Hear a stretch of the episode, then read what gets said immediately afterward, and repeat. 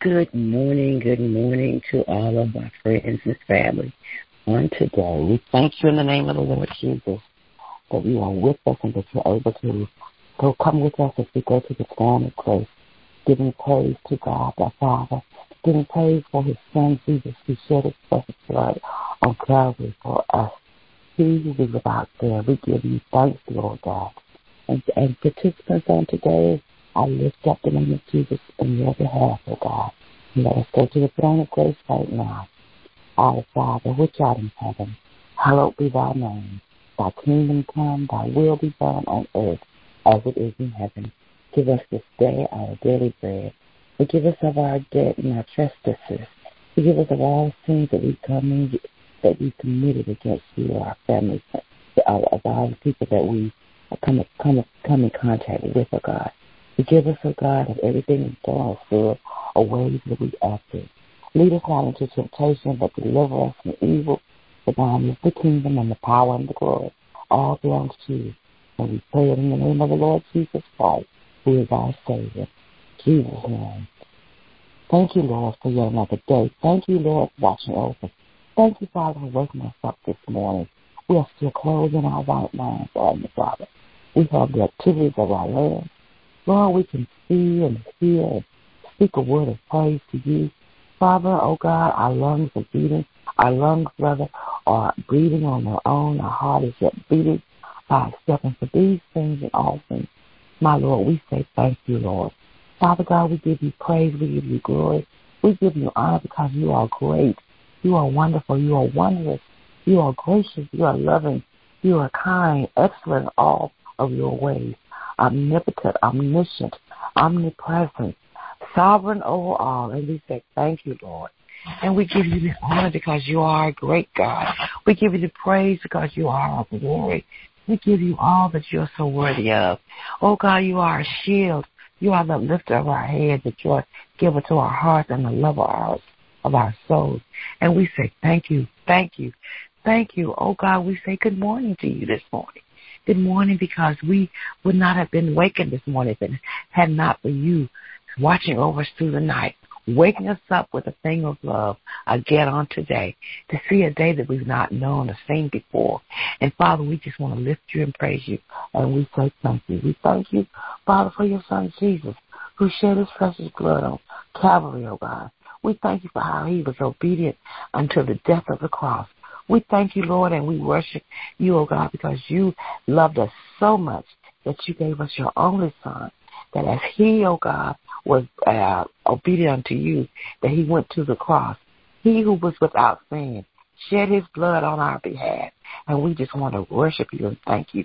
We thank you for your Holy Spirit that continues to be our comforter, our our power, oh God, to give us love and a sound mind.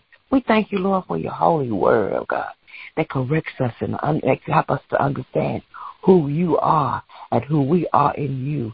And we will let that word dwell in us richly and give and we ask you for all wisdom. And we're going to be continuing to teach and admonish each other, oh God.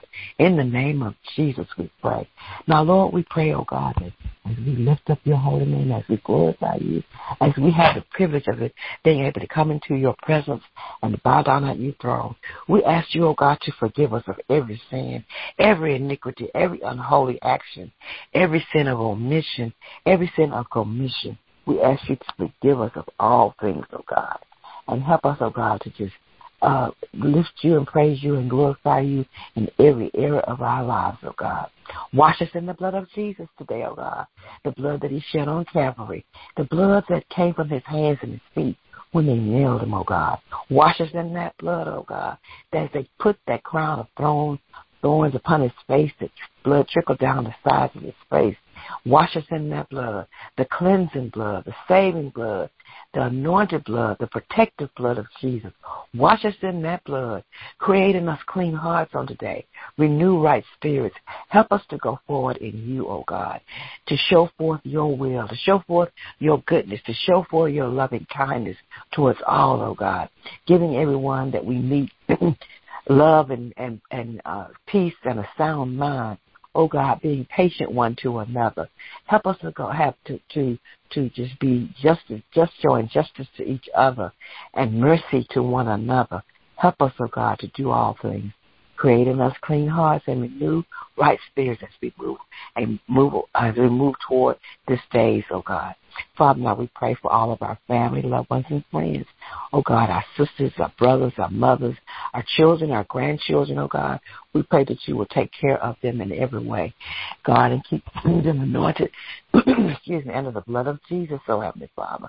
Oh God, as our children go to their schools, oh God, or even if they're virtually still at home, or however they're learning, however their education and academics are leading them to learn more of what needs to be learned.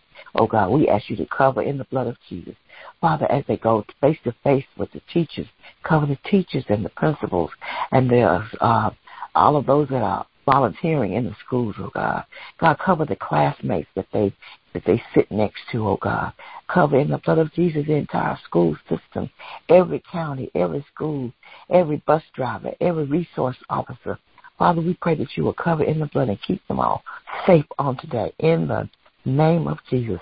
Father, and we pray for their parents, oh God, who have sacrificed much in order to continue to raise them, who are teaching them in the word of Jesus, teaching them in the word of the, in the word, oh God, letting them know who is their Father, who is all things, oh God, teaching them, oh God, the scriptures and the Bible stories that that will help them to uh, to keep strengthened and uh, keep them uplifted as they go forward today. Lord, we pray for everyone in our church family, oh God. Oh God, we pray for our bishop, oh God. Bishop, the mighty man of valor. Bishop for the season, Pastor Arthur F. Mosley. We pray, oh God, for him as he continues to just lead and guide and direct us, oh God, and give us a word of, of, of from on high from you, oh God. We pray for his wife, a mighty woman of God, oh God, that stands next to her husband. She's her, a, a wife, a mother, a grandmother, an evangelist, oh God, a mighty woman of God. We pray for for Sister Sheila Mosley, oh God. We ask you to touch Amber and her husband, Amanda and Macy, and for all the people of the church, oh God. Ephesians Faith Church, oh God. We pray for our mothers, oh God. Oh, most especially right now, Mother Lottie Greer, who's uh, so, um, dealing with the loss of her daughter, oh God. We ask you to comfort all of her family, friends, and loved ones, oh God. Comfort them in their way that only you can, oh Heavenly Father. In the name of Jesus, we pray, oh Heavenly Father, for every uh, evangelist, every missionary, every deacon, every uh, uh, choir member, praise team, musician, oh God, for all the people of the church, oh God. We pray for the ushers and the greeters and and all the evangelists and, and everyone that is working in the church behind the scenes. Brother Reggie, oh God, we lift him up to you right now as he is faithful to keep the church in order, oh God, physically keeping in order. Father, we pray, oh God, for our um, administrative assistants, the officers, oh God, of our church, oh God, Brother Art, Sister uh, uh, Green, oh God, Brother Elder uh, Marcel, oh God.